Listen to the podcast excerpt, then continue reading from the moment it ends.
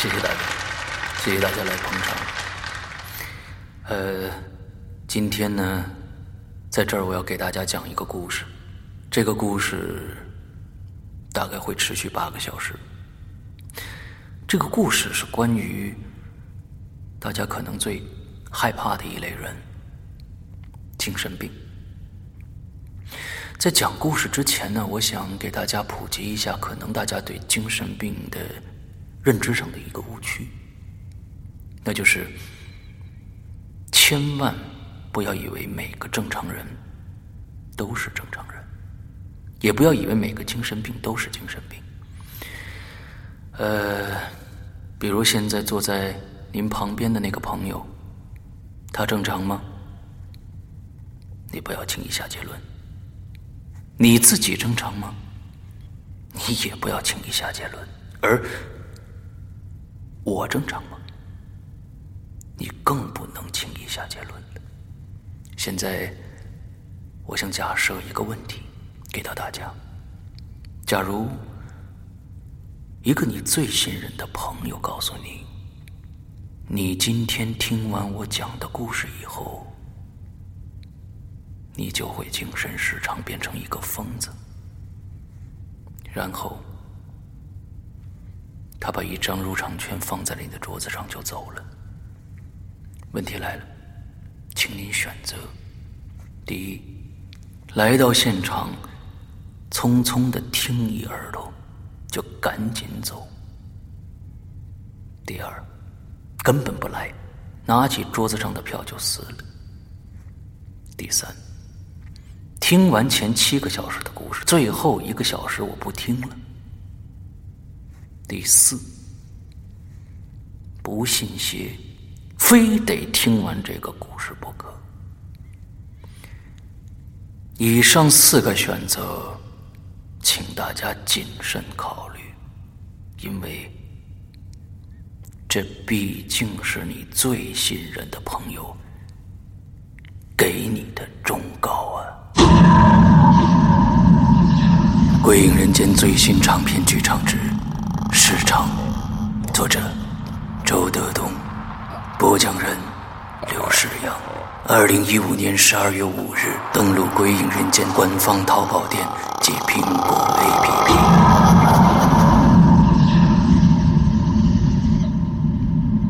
你敢听完这个故事吗？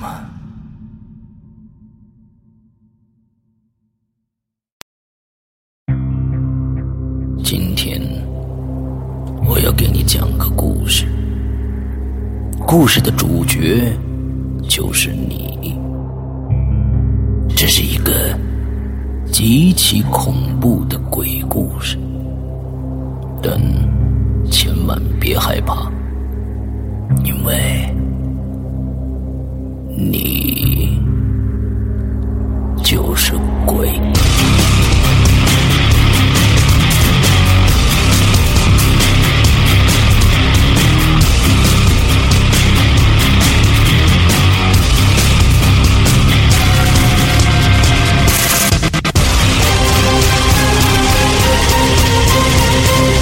你现在收听到的是《鬼影在人间》。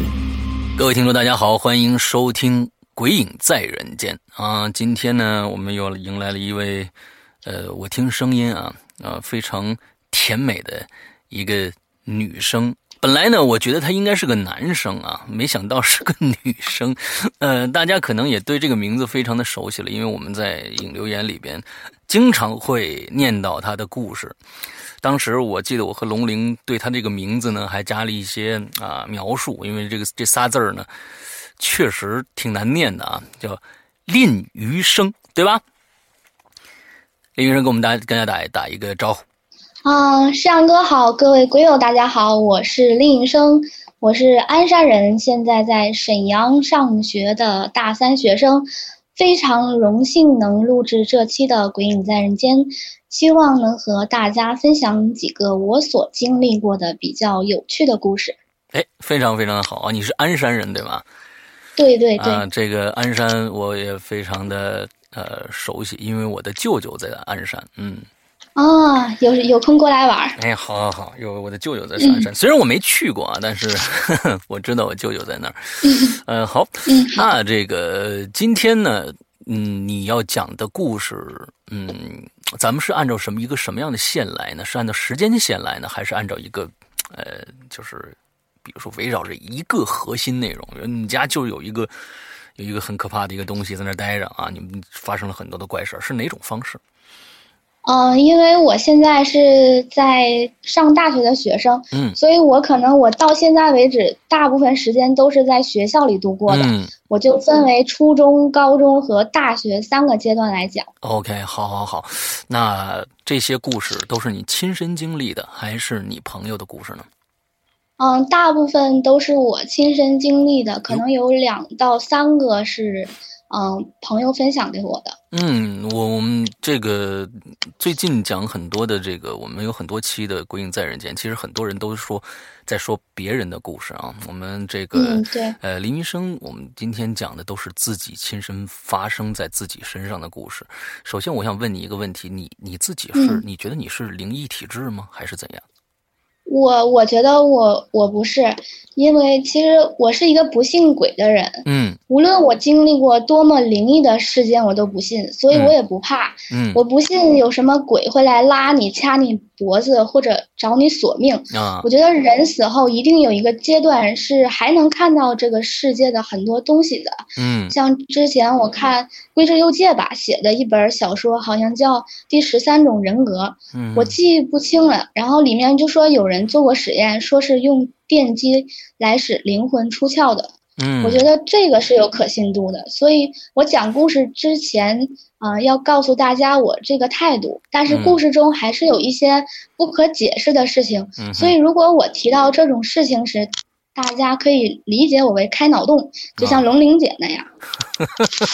好好好好好，呃，有你还是有很多的科学依据要讲的，是吧？就是说，呃，我首先不是一个神鬼论者啊，呃，我还是想更用更多的这个嗯科学的依据去解释现在的。虽虽然现在有些事情解释不了，但是呃，我也不太信这个那些乱七八糟的东西，是吧？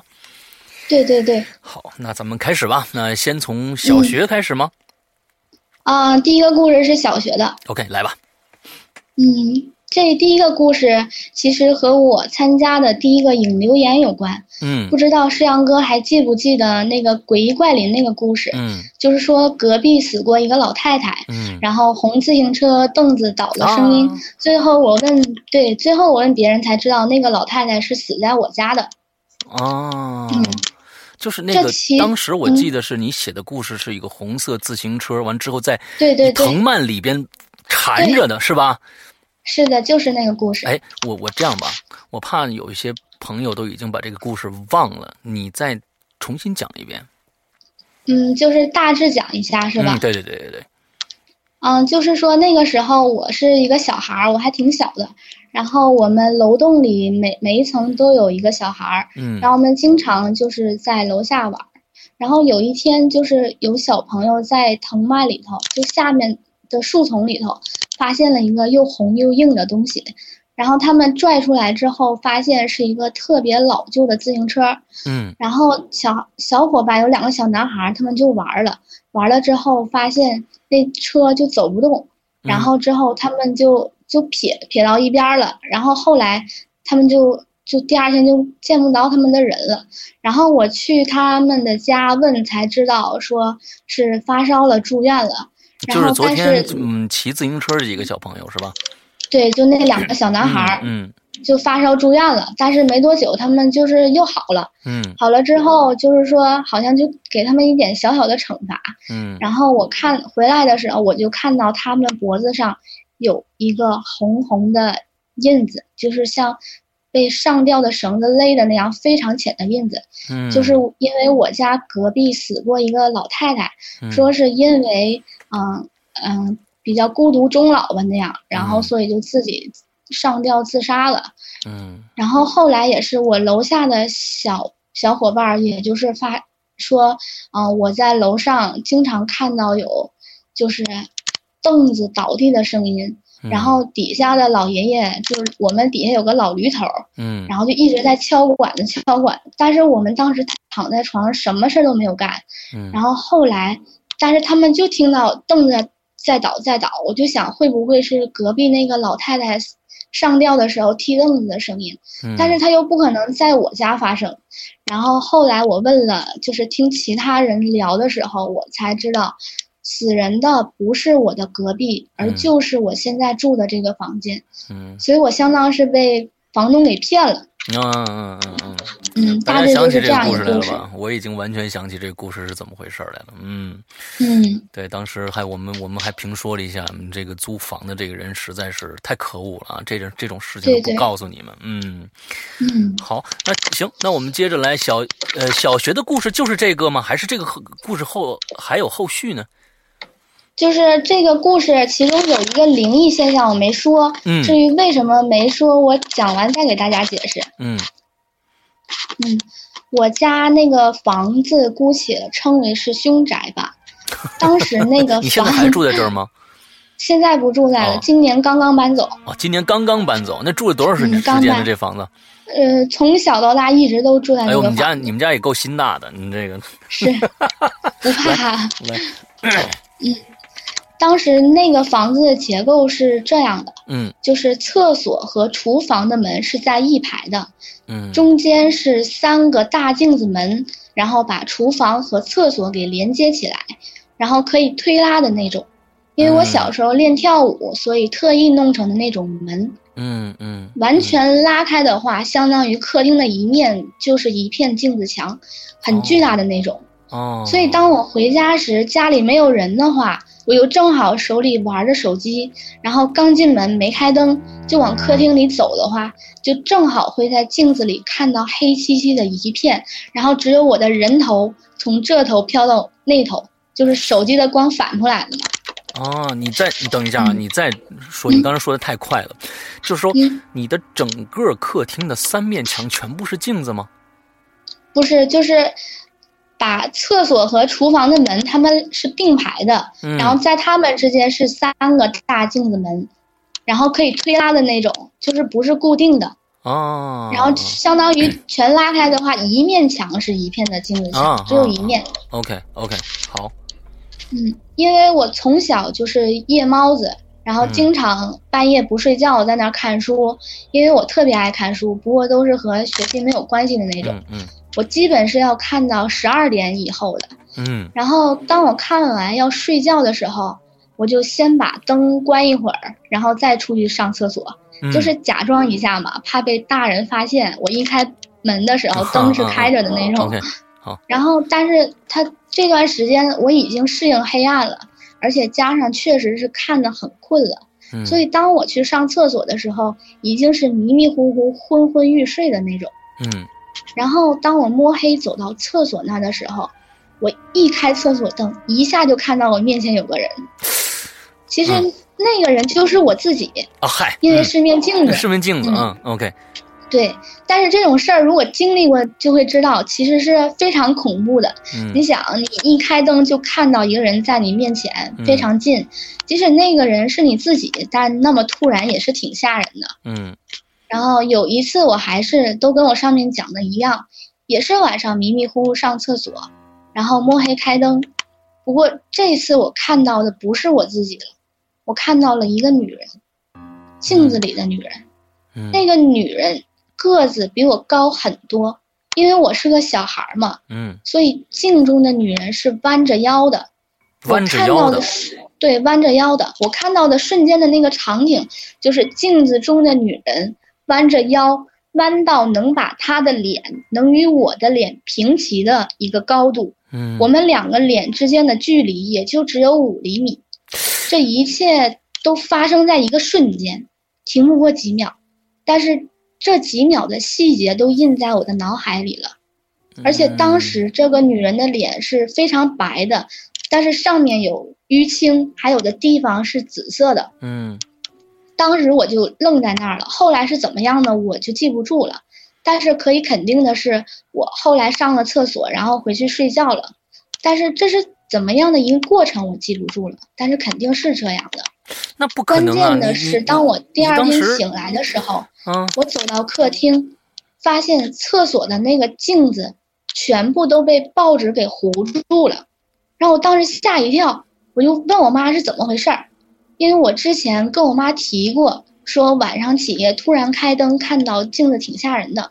嗯，当时我妈没怎么在意，因为我家人基本上都不起夜，除了我晚上偷偷看书的经历，家里的其他人都没怎么经历过。嗯，但是就是前一天晚上，我妈可能是水喝多了，还是怎么的就起夜了，结果也是被吓到了。我妈是个胆子奇小的人。当时就回屋取了几张报纸，就把那片镜子给糊上了。嗯，我问我妈是几点糊的，她说是十一点。嗯，但是我肯定我是十二点以后出去上的厕所，所以说啊，所以说我出去的时候，镜子已经被报纸完全的蒙住了。那我又是怎么可能会看到镜中的女人的呢？嗯嗯嗯。后后来我嗯。嗯，你接着说。后来我看到我妈蒙的报纸，我就觉得特别无语。我说：“你净弄这些没用的，多丑啊！”我当时就把那些报纸给撕了。但是这件事儿我再也没跟她讲过。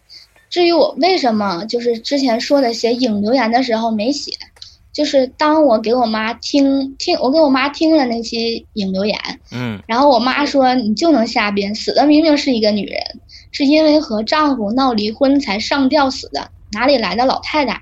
我说我记忆中的就是老太太，而且我们小孩儿当时候在一起玩的时候，我们那阵儿经常鬼节在坐在一起讲故事，那时候讨论的时候也都说的是一个老太太，但是这个故事可能后来就传歪了。不过我细想也是，老太太上吊的可能是比女人上吊的可能要小一些。啊，嗯，那也就是说，嗯，其实你是。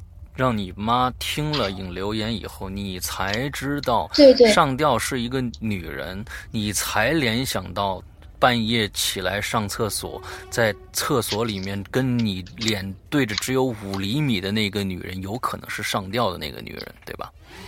对，要不然我上次在影留言的时候就把这件事情写进去了，但是我妈告诉我这件事儿之后，我正好就是串到了为什么我会看到一个女人，而且还是那个家里有踢凳子的声音，就正好就给串到一起了。嗯嗯嗯嗯，呃，令医生呢，呃，为了。做好这一期节目啊，做了非常充足的准备，呃，他把他要今天要写的这个故事呢，都写了一讲的这个故事都写了一遍，所以呢，刚才在我们在做节目的时候呢，林云生的一定是盯着他写的那个东西在念，呃，但是呃，这个这个恐怖的感觉呢会大打折扣。我希望啊，咱们第二个故事。的时候，你一定要把一定要脱稿，因为这些故事都是你自己的，千万不要怕有什么细节，慢慢讲，这样才能把这个恐怖的气氛给烘托出来。那比如说，你第一个故事就非常非常的棒，那你在半夜起来上厕所，看到有一个女人是弓着腰的，跟你的脸平行，她弓着腰，就相当于一个一个一个。说不定已经快快弯成直角的一个一个一个状态，完了之后，脸他要弓起腰的话，那脸一定是朝着地的，但是他又要朝着你，所以他的脸又要抬起来。大家可能细想一下，这个姿势就会已经非常恐怖了。而最后有一个小的反转，就是说，假如说你起夜的那个时间是挺晚的话，你妈已经把那个镜子用报纸给遮起来了。之后你应该看到的是报纸，不是那个人，对吧？对。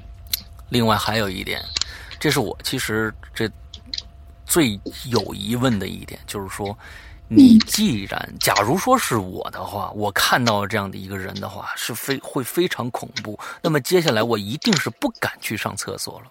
我就直接回回屋了，但是呢，你又是看到了这个女人和到回屋以后接着睡觉中间这个记忆，你是缺失了，还是，呃呃是不记得了，还是，就是看到那女哦，我进去上完厕所回去睡觉。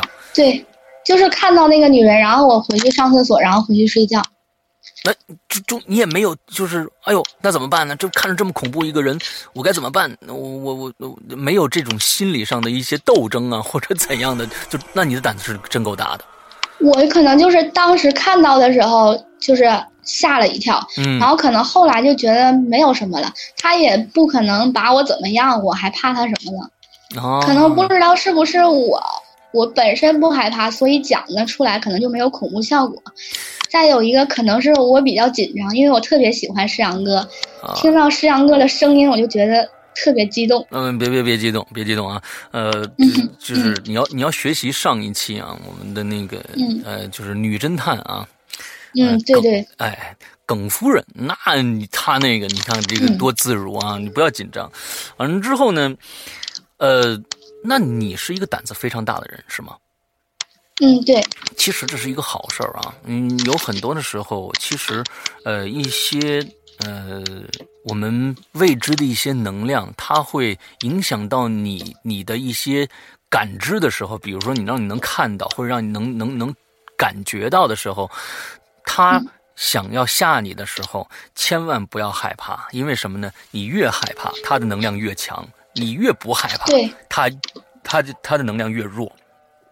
这是前几天非常同意山哥。对，这这这是前几天天威跟我说的。他说：“山哥，你这个要小心一些喽。就是说，呃，耿夫人那一期啊、出现了一个非常非常可怕的声音，那有可能啊，那个这个事儿啊，我们在做这期节目的时候，我跟令医生做这期节目的时候，我还没在影留言里说呢。我明天会做会录下一星期的影留言，所以在那期影留言，大家现在你听这个林云生这期节目的时候，已经听过这期节目了。这是一个时差啊，这是一个好像穿越一样的一个一个事情。那个声音确实存在，我那天分轨听了，啊，我那天分轨听了啊，确实存在那个声音，但是我想用一个非常科科学的方法去去解释这个事情。你明天听，你你星期一听影留言你就知道了啊，因为我是分轨，呃，耿夫人一一轨，我一轨，还有音乐一轨，一共三轨声音，我分开听了，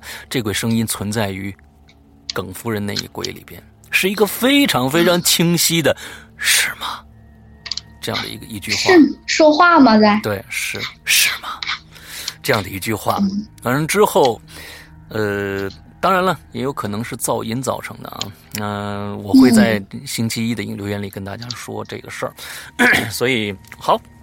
嗯，闲话不多说了啊，呃，这个就是你只要不害怕啊，它的它的能量会就会弱，你要越害怕，它的能量就越强。好，呃，林医生接着来讲第二个故事吧。下一个故事其实不是很不是恐怖的，是嗯比较奇幻的一个故事。嗯就是有一年夏天的中午，然后天儿挺好的，嗯那时候那时候我也是在上小学的时候，嗯我卧室的床躺上去，正对着的是一片大窗户，嗯然后视野宽广的那种。嗯然后那天中午我就躺在床上午睡，睡着睡着就觉得睡得特别舒服，嗯，我就梦到我在我的卧室里躺着，看着窗外的景色，然后晒着太阳，看着外面就是鸟语花香，特别倦意。然后我我梦我在梦中嘛，然后我就想上阳台哦上坐一会儿，对我睡着了。啊我在梦中，我想上阳台上坐一会儿，嗯然后我就拿了两个垫子，上阳台上靠着，就是铺好了靠着，在上面看风景。嗯是非常惬意的那种。然后倚着倚着，我就下意识就是想看一眼我的床，嗯结果我就发现我在床上看到了我自己，那时是在大中午，然后我就懵了。不过我后来反应过来，我肯定是在做梦。嗯我知道自己是做梦以后，我就觉得我浑身都特别的轻盈。其实嗯我小时候是可以控制梦的，啊，我觉得可能很多人都有能控制梦的经历。嗯嗯就是根据我的经验，就是唯一能控制梦的办法，就是知道自己在做梦。嗯当我知道我做梦，我就和自己说：“我说我用脚蹬一下墙，我就能飞起来。”结果当我蹬一下的时候，就真的飞起来了。嗯嗯嗯我想看书，我就说啊，下一个转角会有个书店，结果走过去就就会真的看到一个书店。嗯所以当我发现自己在做梦的时候，其实我当时还是毛了，因为这是第一次在梦里看到自己。嗯然后当时其实也没想到控制梦或者在梦里玩玩什么的，就觉得自己身体很轻，然后它就往外飘起来了。我想那就出去转转呗，然后我的对，然后我身体就飘到了窗外。我想去学校那边看看吧，因为我当时是小学，然后午休的那会儿我回家了，嗯然后我就想去学校那边看看吧，然后就飘到学校了。然后我有一个朋友，他家是在学校对面开福音社的，我们好几个人中午在家吃完饭就喜欢去他家玩儿。嗯然后我看到他家的福音社，然后我就跟着我就飘进去了。我想梦里他们是在干嘛呢？嗯然后我就看到他家人在围在一起吃饺子。我看到他妈妈给他倒醋的时候，见到他穿的白 T 恤上了，嗯，然后给他换了一个橘黄色的半袖。嗯然后他在吃完的时候还碰掉了一个饺子，就就掉地上了。嗯然后他妈还说了他两句。后来我就往家里飘，记忆中就是看到一些沿途的风景，然后飘到我家里。当我穿过窗户的下一个片段，就是我躺在床上睁开眼睛，就是没有我是怎么样进我身体里的那个过程，就是直接我就睁开眼睛了。嗯我当时就是知知道自己在做梦，也没多想。但是当我下午去学校的时候，我到班里看到我梦的那个女孩儿，穿的和我梦中一模一样的橘红色的半袖，嗯，我就挺惊奇的。然后我就走过去问她，我说：“你是不是中午吃的饺子？是不是原来穿的白 T 恤，然后被醋弄脏之后换了橘黄色的半袖？是不是吃到最后掉了一个饺子，还被你妈说了？”他当时就傻了，就特惊讶的看着我，因为他的回答就是是是是。我就觉得这是我遇到的很奇特但不是很灵异的一件事儿。灵魂出窍是吧？嗯，对，元神出窍啊，睡的时候元神出窍。嗯嗯，这这个这个确实挺奇怪的，但是以后再也没有发生过这种事儿吗？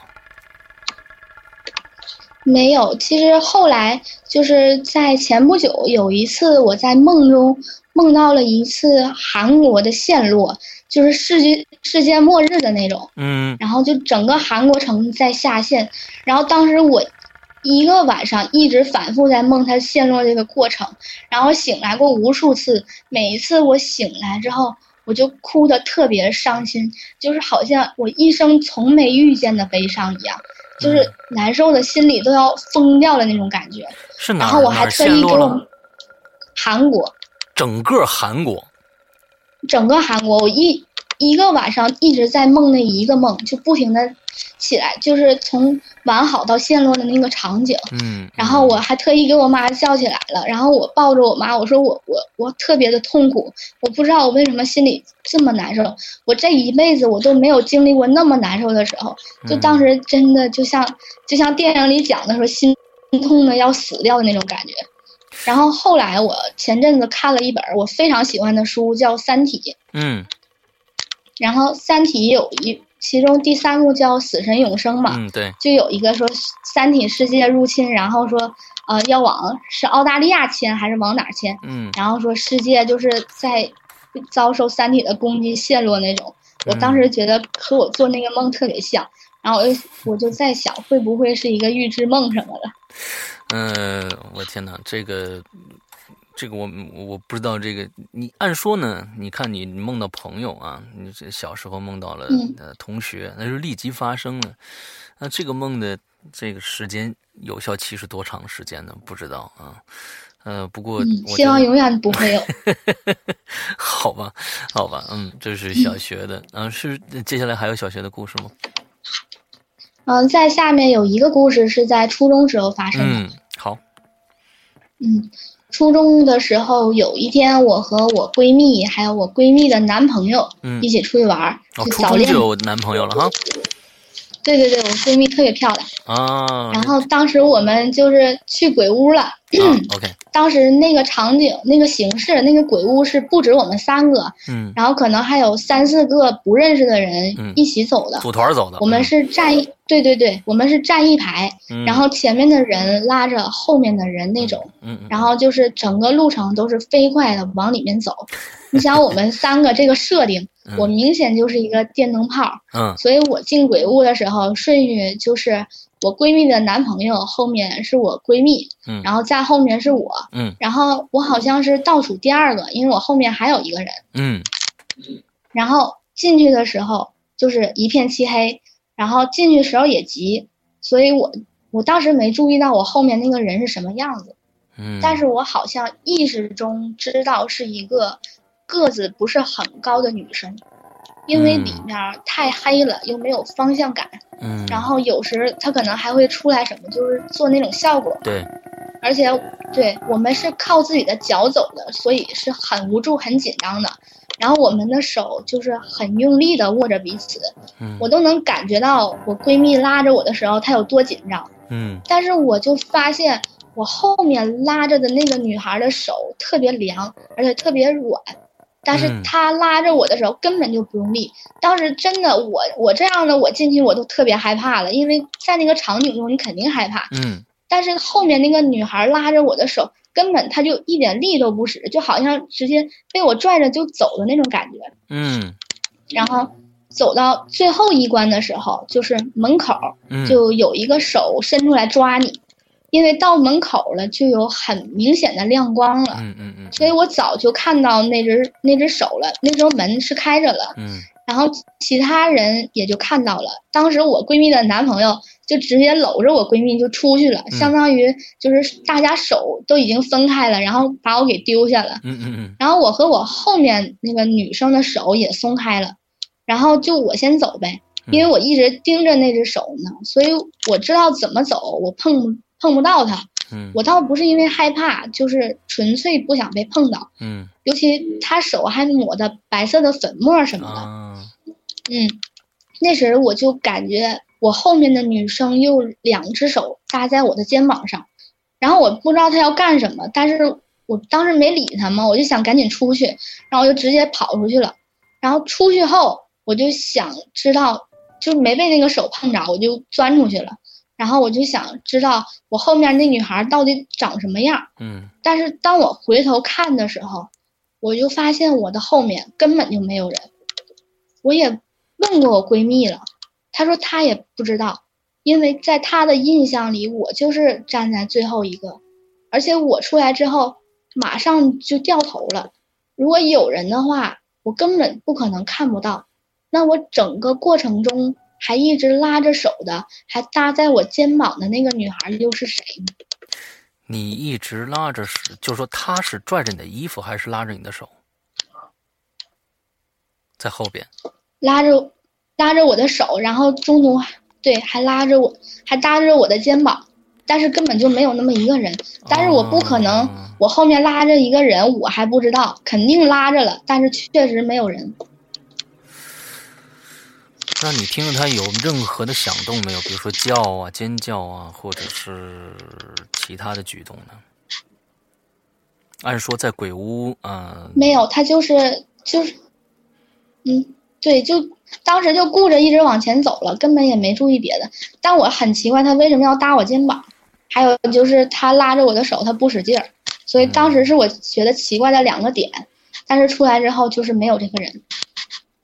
OK。呃，这件事情让我想到了这个故事，你是不是在前一段时间也写给过我们？这个没有。哎，所以我这在这儿就想起了，我这个故事我曾经看到过，好像有人写给我过。我我不知道是我我不知道是我的错觉还是错觉还是怎样，就是说这个故事我似曾相识的感觉，因为呃。而且是在去年的时候，我记得是去年的时候某一个时间时间点上，好像也是跟鬼屋有关的一个故事，也是后面有一个女孩最后就不见了。我总有一个印象，但是不肯定不是你写的，对不对？对对，可能那个时候我还没喜欢上鬼影，但是我说的这个，我百分之百是我亲身经历，嗯，我绝对绝对的没有，我没有回，我没有怀疑，就是说这个故事的真实性，但是我是在想，嗯。嗯。难道这种现象在鬼屋里是一个经常发生的事情吗？我我我有时候会会经常会用一个想去用一个呃科学的办法去解释这件事情啊，呃，对我也是我也是，因为我知道在很多的鬼屋，嗯，我我去的鬼屋很多很多了，我我算一下，从小我到大去过的鬼屋差不多能有七六七十个这样的，那有好有坏的，但是我知道的。嗯，有一些鬼屋的经营方式，它是这个样子的，就是说，呃，它会使用真人去制造一些恐怖的效果。那最低劣的呢，就是说 一个人躲在角落，忽然叭出来吓你一跳，嗯，这是最低劣的。还有一种，我在怀疑，我碰到的你碰到这件事情和我。嗯，和这个我那次看到这件事情，是不是某一些这个鬼屋里面他们用的一些营销手段？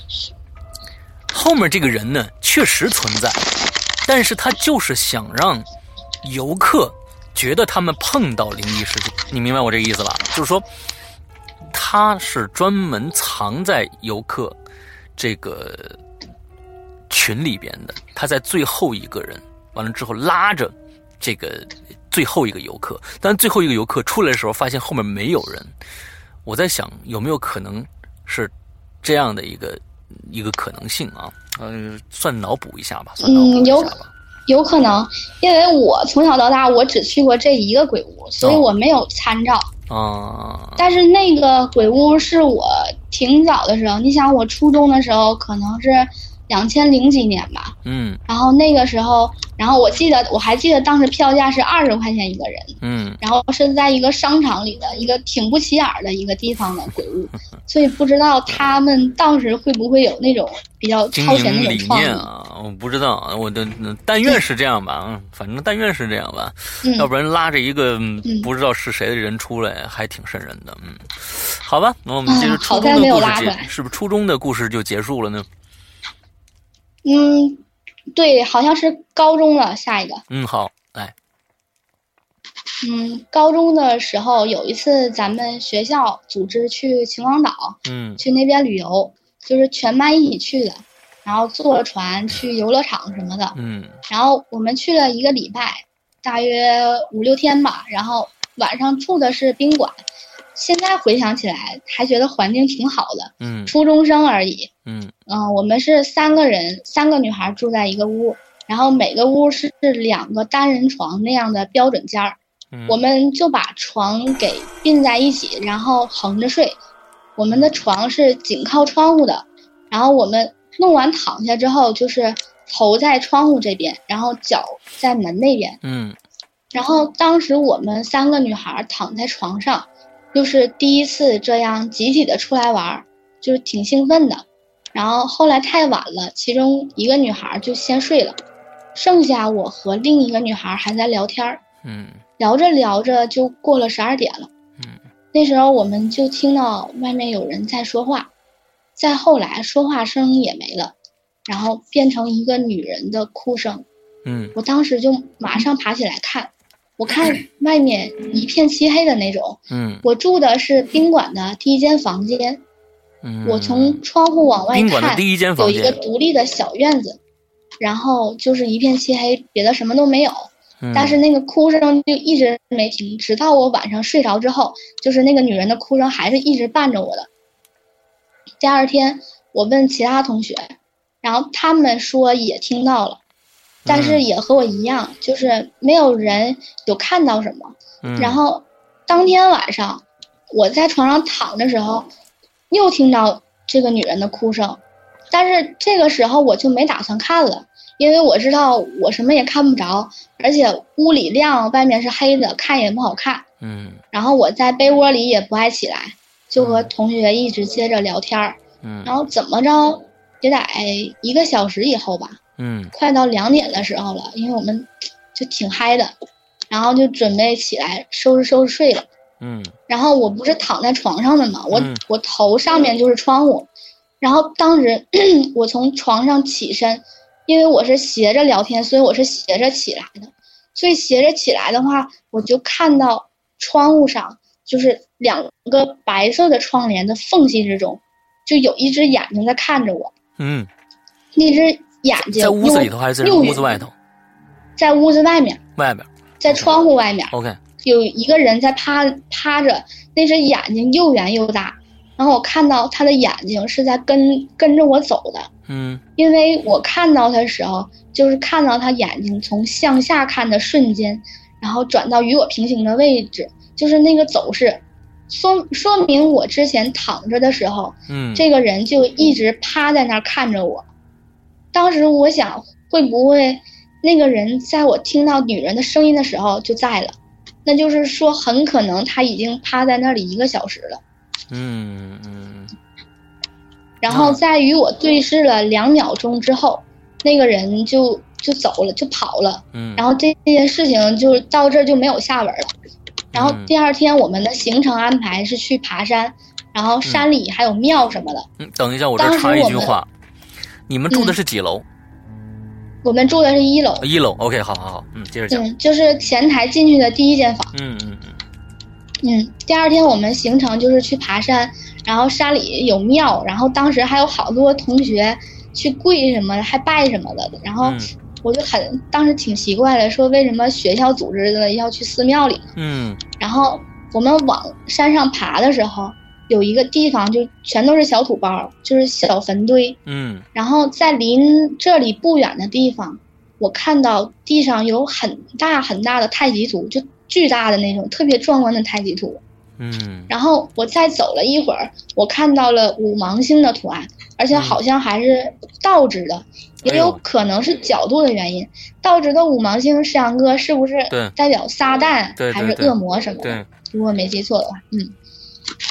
然后那次等我再回到宾馆的时候，我们就和很多的当地人在那儿聊，其中就有本地人是长期租在这个宾馆，这个宾馆嗯。上面好像都是给租给本地人的。哦。然后吃饭的时候，我们在餐厅我们就聊天儿，然后就就在聊那个女人哭声的事儿，然后那些本地人就告诉我说说这个地方死过人，然后有一个女的跳楼自杀，嗯她为什么自杀其实是挺爆的一个点，但我现在想不起来了。哦我就记得我当时听到的感觉特别毛。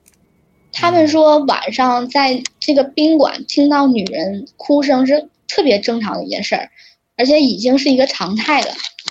嗯还有就是那女人自杀的时候，身边还有一个男的，是是他朋友还是胁迫他的坏人还是什么人，我记不清了。嗯反正在记忆中有着两个印象，啊、嗯，然后嗯我说不准了，但是说这个男的就是一直在劝这个女的说你不要跳不要跳，然后一直在安慰她，但是那个女的没理他，然后最后还是跳了。那个女人跳下来的时候还摔倒在一楼的，就是窗台上。后来我严重怀疑他摔的那个阳台上会不会是我住的那个房间的阳台。后来那个男的就疯了，有人说，嗯、就说后来就是有人去问那个男的，就是在他疯的时候问的，说，呃，当天晚上发生了什么？嗯然后那个男的当时就说了一句话，他说：“谁让你多管闲事儿？”他就好像是体内有什么东西附着一样，啊，就给人的感觉是他体内的那个东西对这个疯了的男人说的话。啊，可能那个意思就是说，这个女人跳楼，然后这个男的一直拦着，嗯，然后可能耽误他身体里那个东西的事儿了。这个后续续是别人给我讲的，我不知道它的真实性，但是我见到有只眼睛盯着我，确实是真的。而且我嗯后来想，那只眼睛的主人会不会就是那个疯了的男人？那么疯了的这个男人，他现在还活？当时你你你们去的时候，那个人那个人还在，他还活着，对吧？对，嗯因为具体什么时间那个女人跳楼的，我们也不知道。嗯，但是你们上山的时候要去拜神，另外还看到了太极图和五倒置的五芒星。那那个太极图又很很大是吗？特别特别大，但是那个五五芒星那个特别小，特别小。嗯，就是一个圈儿嘛。它是如果是站在里面的话，只能站站到两个人。啊，这是什么阵法吗？我在想，我天哪，这个这个这有点意思啊，这有点意思。嗯，OK，好，那接下来高中还有事儿事情发生吗接下来是就是都是在我大学时候的事儿了。？OK，好。你现在上大我？之前在一些影留言里提过，我们嗯学校曾经是张震讲鬼故事的原型。啊，原型那个楼叫做基础楼，嗯 就是勾楼，就大写的英文字母 J，我们通常就管它叫佝偻。不知道嗯山羊哥记不记得，之前有一些《鬼影在人间》是有很多人在一起的，就是有那么一期节目，好嗯，像是在内蒙古还是哪儿。哦，我知道，然后我记得第一个讲故事的人叫鬼哥，然后嗯山羊哥有印象吗？嗯，有有有，有这印象，有这印象。嗯，对，当时我当时听着这期节目，然后去勾楼上选修课，嗯然后广播里正轮到其中一个男的讲故事，嗯他讲的那个故事是关于鬼打墙的，嗯然后讲的挺玄乎。然后我要去的那个教室，就是我上选修课那个教室，在勾楼的最高层，也就是第五层。嗯但是当我一边听这个广播的时候，我发现我走到第四层的时候，就没有去第五楼的路了。啊，我当时就有点懵，因为我从前没有遇见过这种经历。嗯嗯，而且嗯偏偏是手机里正好还不是耳，对耳机里放着鬼影，鬼打墙，然后还正好有。人讲鬼打墙的故事，对，然后我就遇到了鬼打墙，因为我着急下课呢，然后我就下到了一楼，然后从一楼从另外一边重新上，结果嗯还是到四楼就没有再往上去的路了。最关键的是我在外面的时候，就是人来人往的，很多人都在往高楼这边来，嗯因为这边的选修课教室很多，但是当我进来以后，我发现整个四楼嗯一个人都没有。这时候广播里关于鬼打墙那个故事已经讲完了，嗯然后我摁暂停了。这时候我就不想听了，因为嗯我特别奇怪，然后我就不知道该怎么办了，我就又重走了一次，结果还是一样，到四楼就没了。我当时还想，教室要二楼是能还有人在四楼多好。四楼就我这个人是比较懒的那种，所以看到我自己无论如何都找不到五楼了，我就决定离开了。嗯然后走到一楼的时候，我想我为什么不打开教室门看看呢？嗯看看别的教室里是什么样的场景，能不能破我的鬼打墙？然后当时我在一楼嘛，一楼的结构是这样的，通就是通道的两旁，一边是解剖课的教室，就是我们上解剖课之前会把尸体运到这里的停尸箱，你等等然后等等等直接在等等等等，你你你是学医的，是不是？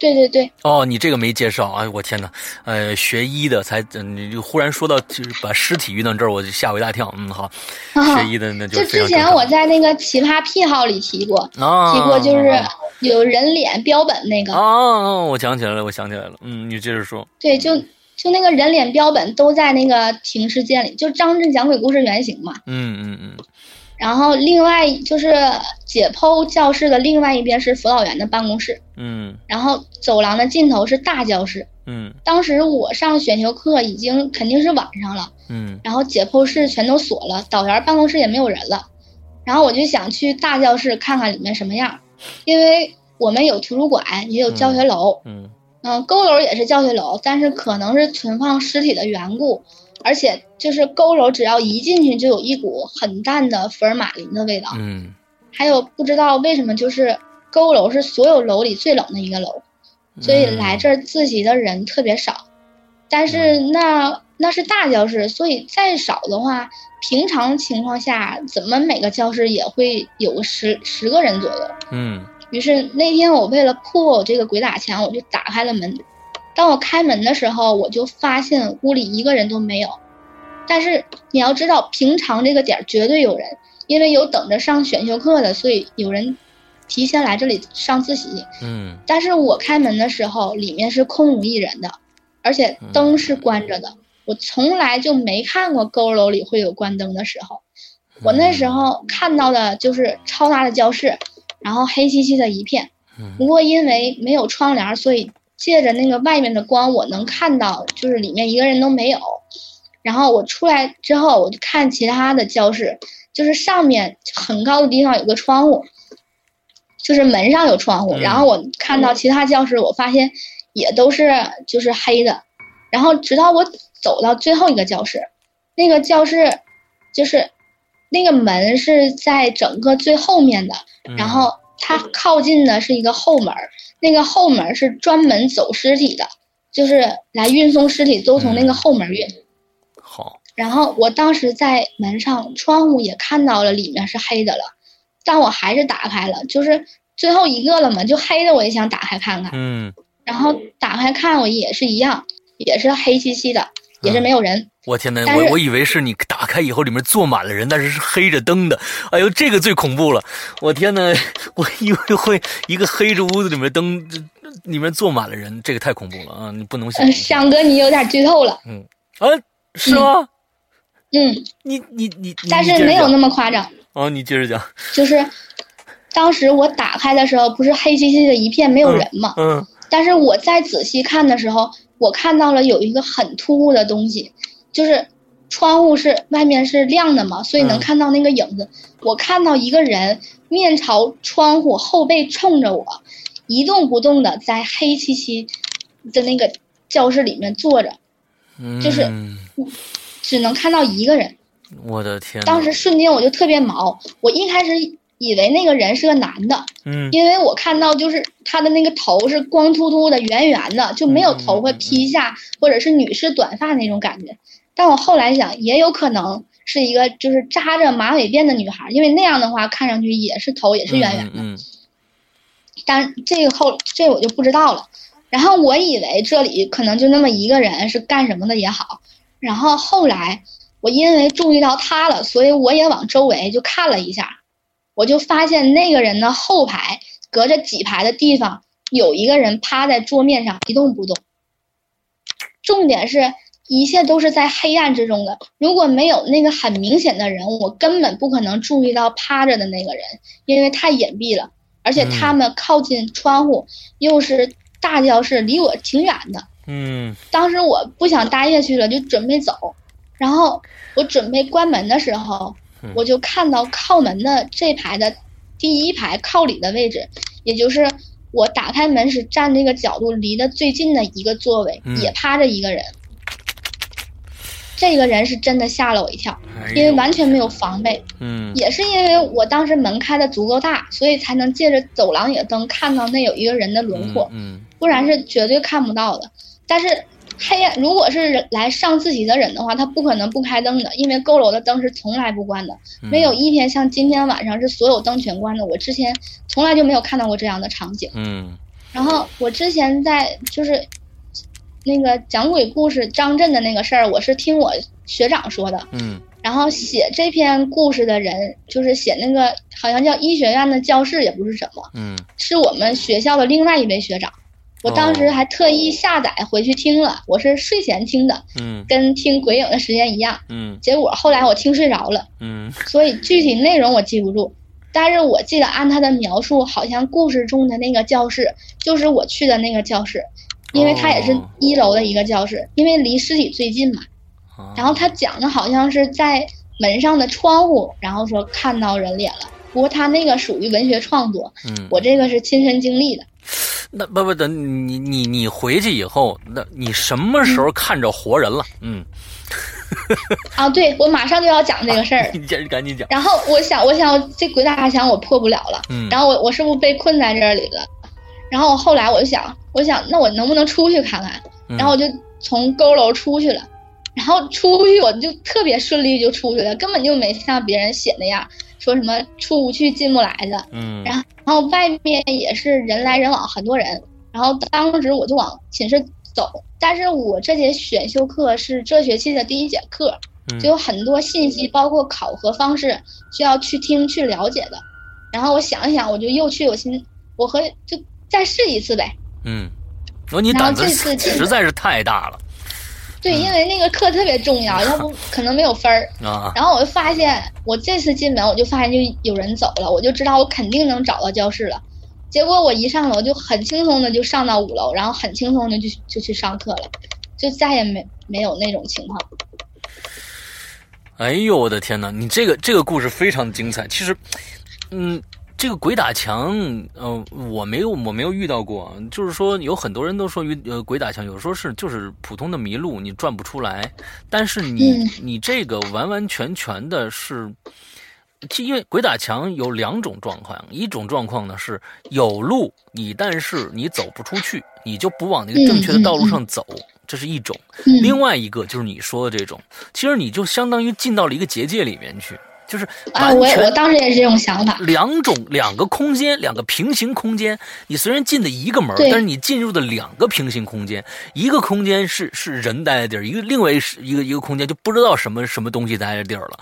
所以，嗯，哇天哪！因为因为我当时你你一说前几个灯亮着的房子没人，你再一推这个，我满脑子砰一下，我就是我的我的脑海中跳出来的一个场景就是你一推门。全部都是眼睛的那一丝光，坐满了，每一层都能看着无数的两个小点儿。完了之后，那种小点就是眼睛的那种光，我我一下想是那个那样的一个场景。开脑洞了。完了之后，你你一说，其实不是，一共远处有一个背对着你的，完了再远处有一个趴着的，近处还有一个趴着呢，叭，你一关门就出去了。我的天哪！我能问一下你选修这课叫什么名吗？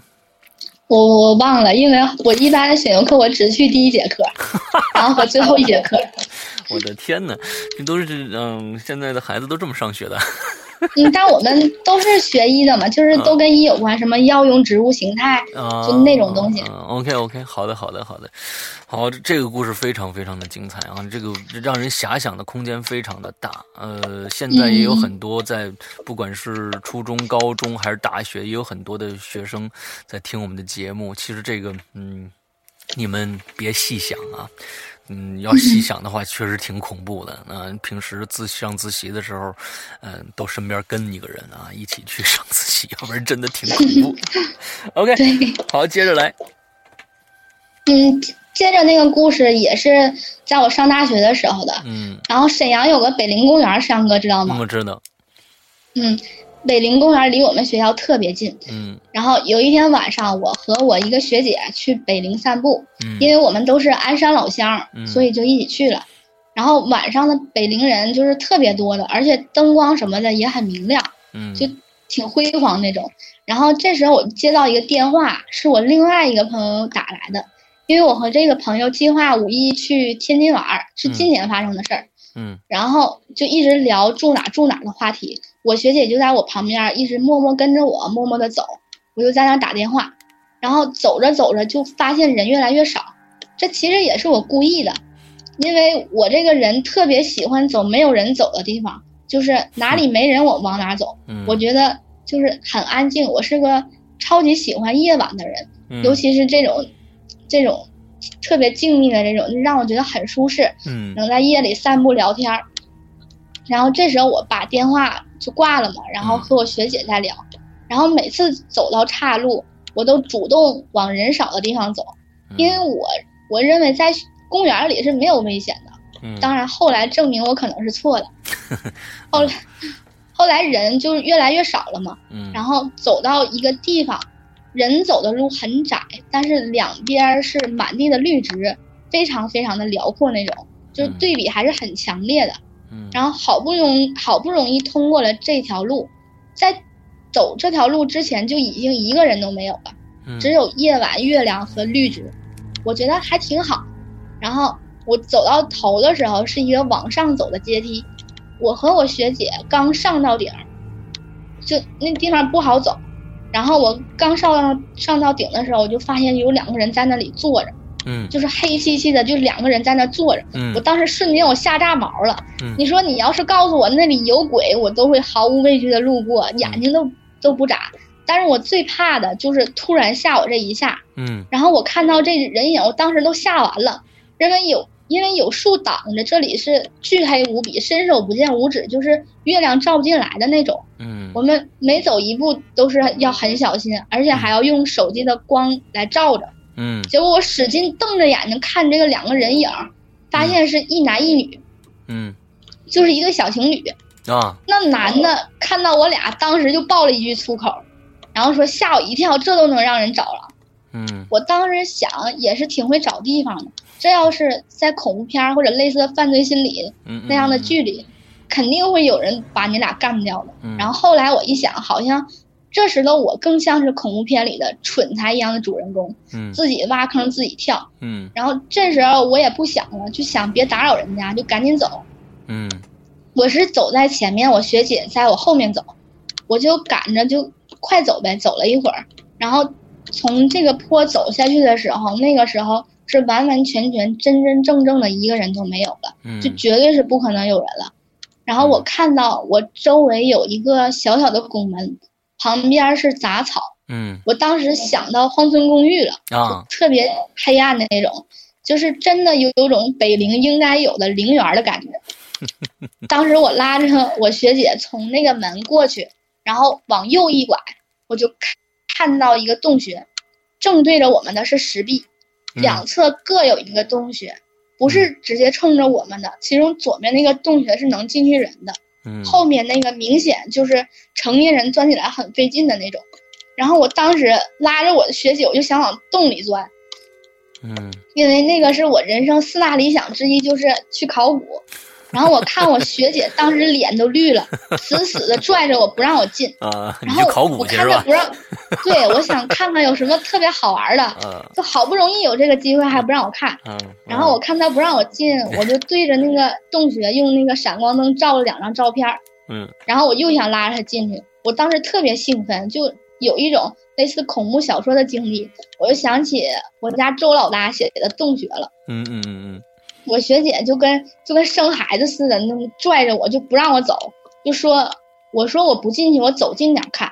嗯然后我就拉着她靠近洞穴，嗯她就躲在我身后，她没看，就是我在看。然后我靠近了特别近的时候，离那个洞穴再一迈步我就进去了。嗯然后我靠近了之后，我定住了一会儿，然后转身拉着我学姐，我说我们走吧。嗯啊然后我学姐当时特别高兴。然后我之所以转身我说我们走吧，是因为我看到了一个东西。嗯我当时在那个洞穴下面靠内侧的位置看到了一个人的手表，就是特别破，而且表带只有就是表带只有一半儿，就一半儿已经没了。哦，我当时就马上拉着我学姐走了。我想我当时真是熊孩子上身，但是走了我也没把这件事儿放在心上。我们就往人多的地方走，然后还有什么路程，然后整个过程中我都在吓唬我学姐，说杀人狂什么的，给她吓得小手冰凉。她还问我是不是被附身了，因为在她眼中 可能跟我个人长相有关系。嗯在她包括我其他朋友那里，我给人的感觉是看上去是胆子小那种类型的。嗯就比较柔弱，因为我个子也不高，就一米六，嗯所以那么一反差，给他吓都差点哭了。其实从小到大，我基本所有同学都是这么想我。我上小学的时候，给我同学讲鬼故事，给他吓发烧了，他妈还来学校来找我，不过被我给溜了，没堵住。嗯，挺好。嗯嗯当时我学姐没让我进去，我还觉得挺可惜。尽管我看到那个手表，嗯，但实际上说实话，那也我觉得那也说不明不了什么。嗯然后回去后，我特意发了一个朋友圈，我说，然后之前不是在洞穴拍了一张照片嘛，然后我就说，我就发到朋友圈里，我说在北陵发现一神秘洞穴，求组队探秘。嗯然后当时好几个人都给我回了，然后后来我就真的组织了一回，但是这次是白天去的，去啊的都是我的校友，嗯，但是就是有男有女，但是这次去的时候，我就发现我怎么都找不到那个洞穴了，我连遇见小情侣的那个那个高的那个地方我都找到了，但按说就是那天晚上的路程，从小情侣那里不远处下去，再走一点就能看到洞穴，可是嗯那天我无论怎么找都找不到，关键是那里只有一条路，从我看到情侣的地方，沿着那条路我不可能找不到。而且我那天回来也是沿着那条路回来的，所以肯定没错，绝对不会有别的岔路。但我找到之后是一片空地，就是连像荒村一荒村公寓的小拱门也不见了。嗯嗯嗯。那么你这个这个事情跟你那个学姐再次去求证过吗？她因为也经历过这个，她是否也觉得百分之百经历过？但我我们我到后来没有跟她说我再去的那种那个事儿。我之前后来找别人去的，就是压根我没跟她提过这件事儿。哦哦哦哦，也就是完全消失了这个地方。对，就是找不到，连那个拱门也没了。其实北陵里面，我觉得也不太可能有洞穴。你一个开发过的公园你想找一个连人都能钻进去的洞穴，其实现在想想好像不是很可能。嗯，我我觉得这个嗯特别像《聊斋志异》里面的故事啊，《聊斋》经常有一些就是，啊，你已经过了几十年的地方，忽然再回去的时候，这什么都没有，是吧？就是其实就是。呃，狐仙儿们自己造出来的一个一个障眼的一个地方，你可能就在一个悬崖边上住了一辈子，你都不知道。嗯，这个这这这这也有有点像。你关键说这个洞穴里面有有一块手表是吗？对，就是表带有一是一半的，有一个表带是没的。你为什么你那么确定它是一块手表？那么暗，那你？洞穴里面，我拿我当时拿手机在照着它。哦，我我一直在观察那洞穴，我想我想去看一下吧。然后学姐在我身后，我一直在打量那个洞穴。嗯，我出去之后还被我室友给教育了，说说北陵其实挺危险的，说以前也发生过事故，让我别这么就是那么冒险。嗯，但是就是说，那你为什么看到这块手表立马就出来了呢？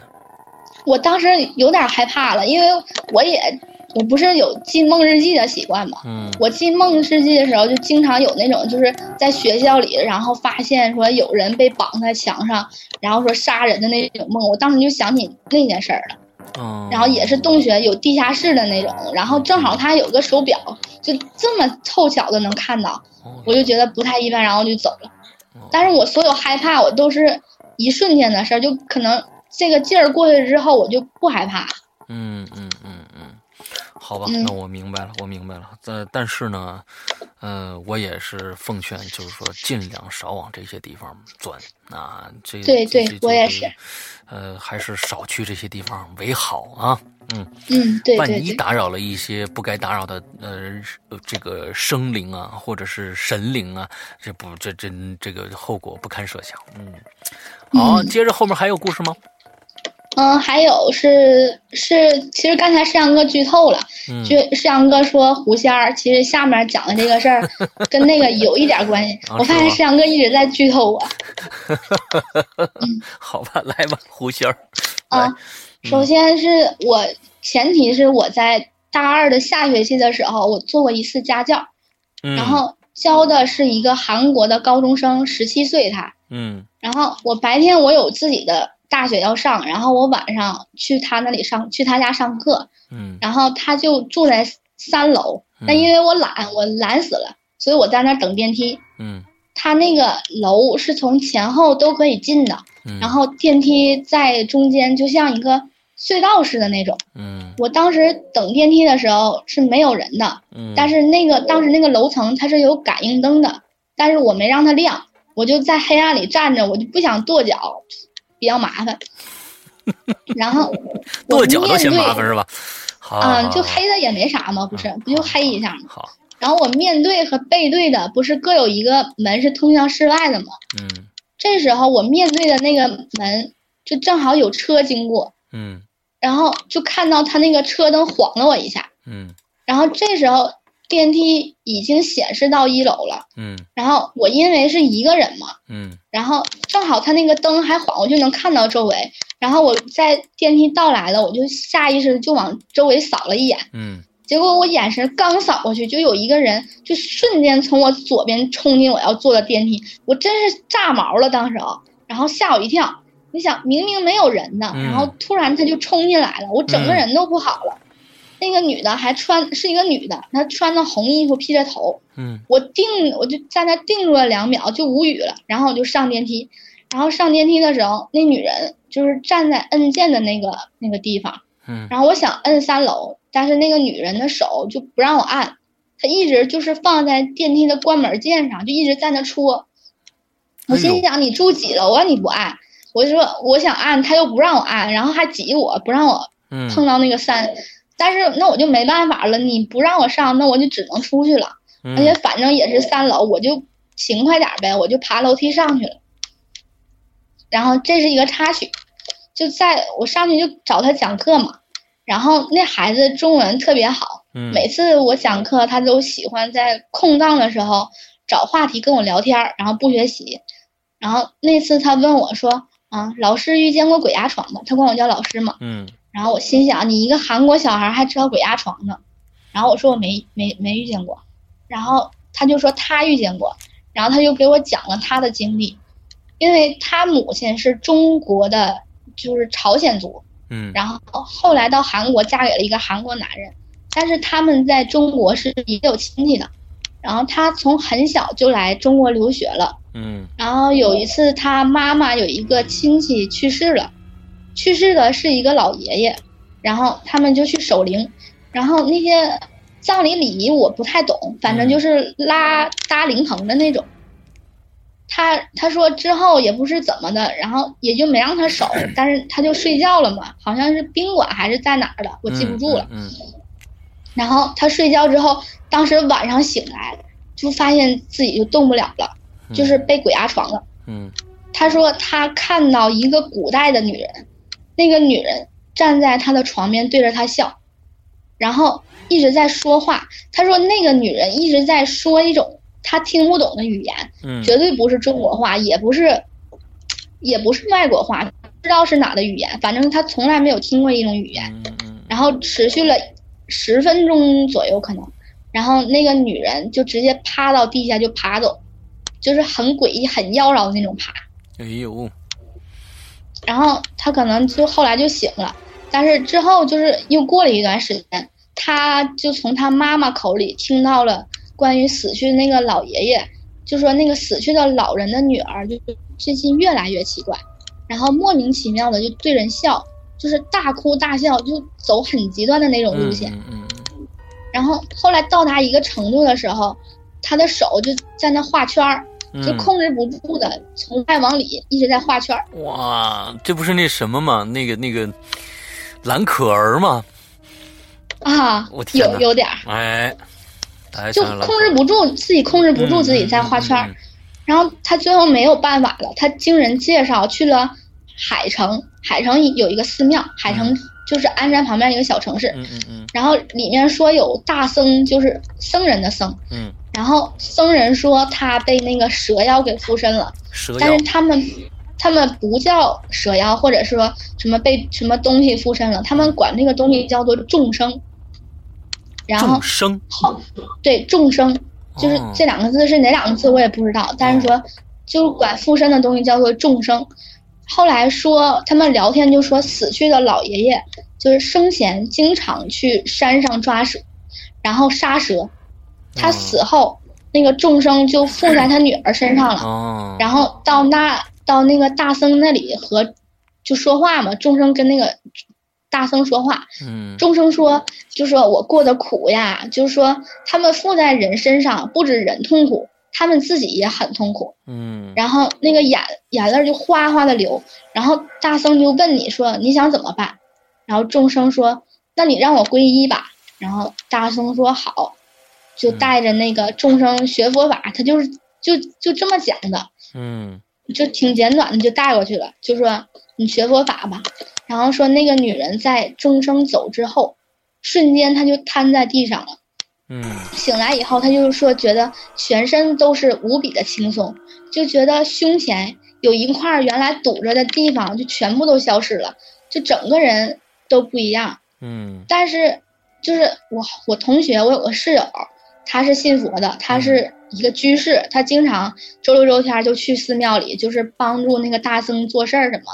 他说他看过很多众生的人，说但是众生的话，一般一个人身上就是不止一个。如果他已经被众生上身了的话，可能会有很多的众生在他的身上。嗯。然后后来那个女人就是，然后解除众生了嘛，然后他就要走了。然后临走的时候，另外一个佛另外一个佛堂的师傅，就是不是这个大僧了，然后就问他，说问那个女人说你以前是不是打过胎？然后那女的就愣了，然后说啊，我确实打过。嗯，那个师傅就跟他说说，我看到了，那个孩子现在还在跟着你。哇，然后就是跟那个主题没什么关联，但是这是一个插曲。他他就给我讲到这儿，但是我觉得可以解释得通。嗯，蛇妖嘛，所以他鬼压床看到的是那个女人是爬走的，而且那个女人的手一直一直在那画圈儿，所以我觉得蛇妖是挺能解释得通的。当然，我我是我本人是不相信的。嗯，那那那那，最开始上电梯那个人呢？上电梯那个就是一个插曲。哦。我看那女那女的上去之后，我我就走了，我就没遇到过她了嘛。哦，OK OK，好，我还以为这个女的会是那个蛇妖呢。我我一直在听这个故事，想想听这个回马枪，你知道吧？嗯嗯嗯嗯。那就是我去他家，他家可能他房子那边有的一个人吧，不知道是可能精神有问题或者是什么。嗯嗯嗯嗯。哎，我们看我们今天的节目时间啊，差不多已经是快将近，这是一个半快一个半小时了，一个小时十五分钟了。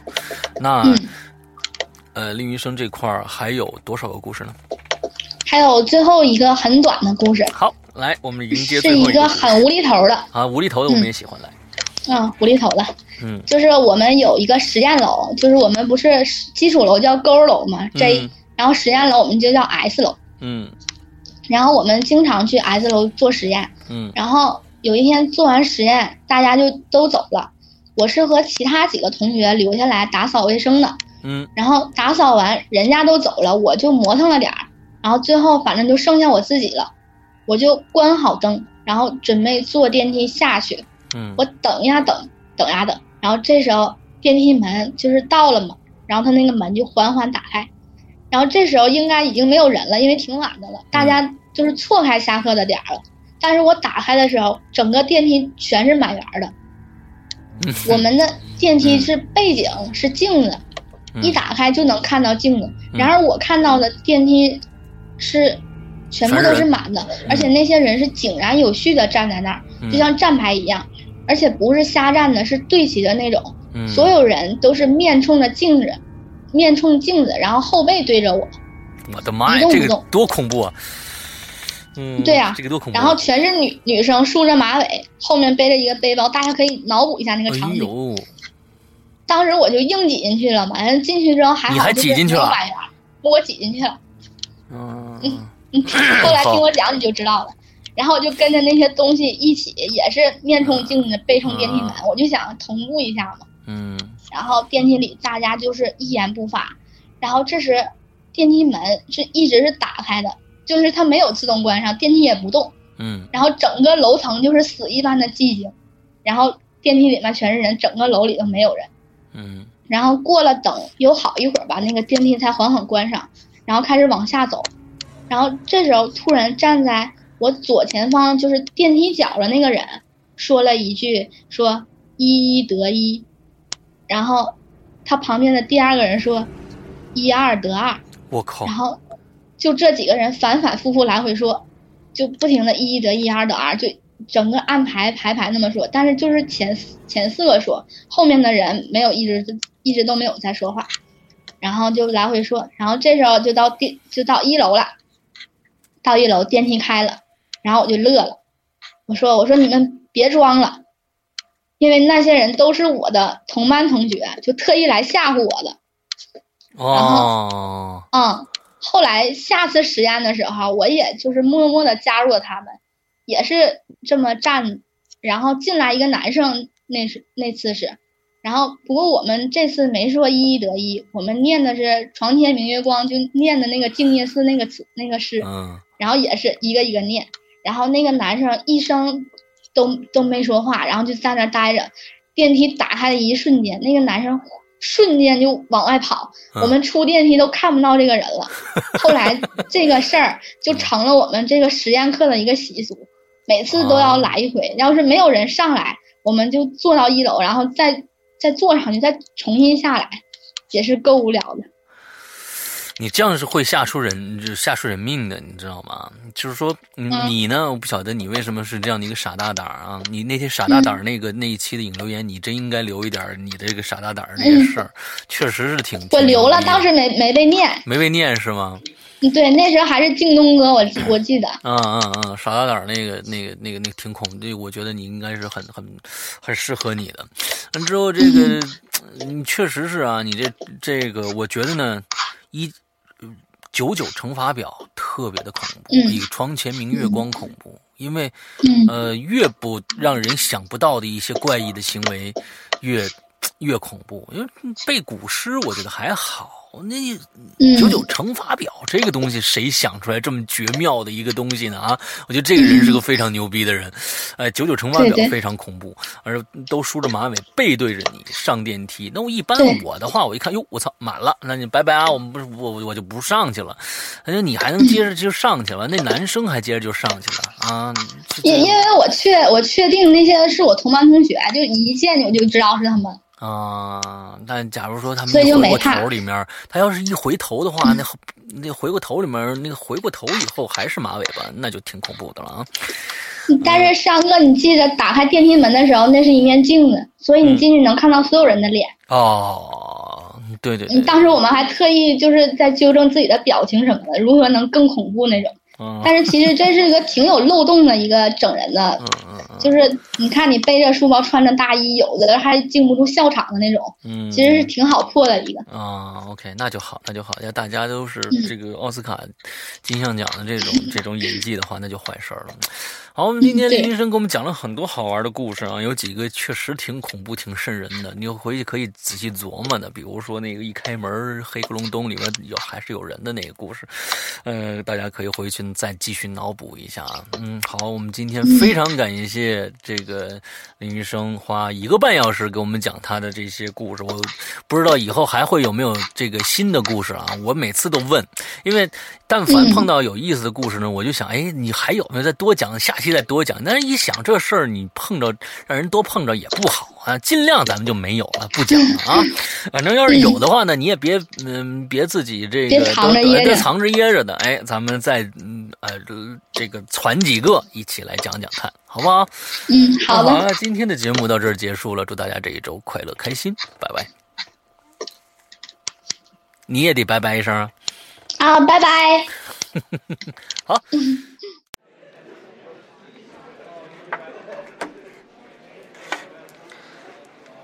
呃，大家都是来听故事的，对吧？今天这个故事比较长啊，所以呢，希望大家集中精力。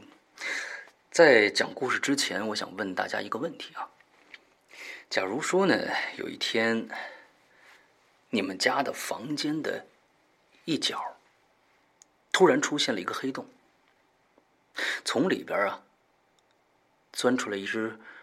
特别恐怖的猫类。同时呢，你的左邻右舍，他们的家里也有同样的一个洞，他们也看着这只猫了。啊，这只猫呢，就跟老鼠一样在地底下钻来钻去，谁都不知道它要去哪儿。好，接下来发生了一些更恐怖的事儿。一月三号，你左边的邻居啊，被煤气毒死了。哎，蹊跷的是，一月十四号，你右边的邻居也被煤气毒死了。好了，现在是二月二号，请注意我说的时间关系啊。二月二号，那好，现在问题来了，我要问大家，问题来了啊！你们觉得这两起死亡是这两个邻居都死于意外呢，还是他们的死？跟这只猫有关系，或者是他们是被别人害死的，而这个凶手呢，极其的狡猾凶残。那只猫啊，是为了转移大家的注意力而制造的恐怖现象呢。带着这三个问题，接下来听我讲的故事，答案就在故事里。好。我们现在开始，